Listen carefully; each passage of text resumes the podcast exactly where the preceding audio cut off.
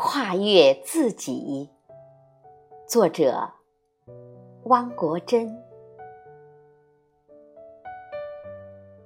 我们可以欺瞒别人，却无法欺瞒自己。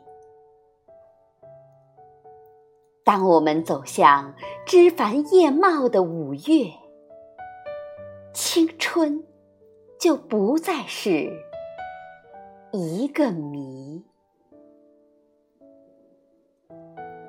向上的路总是坎坷又崎岖，要永远保持最初的浪漫。真是不容易。有人悲哀，有人欣喜。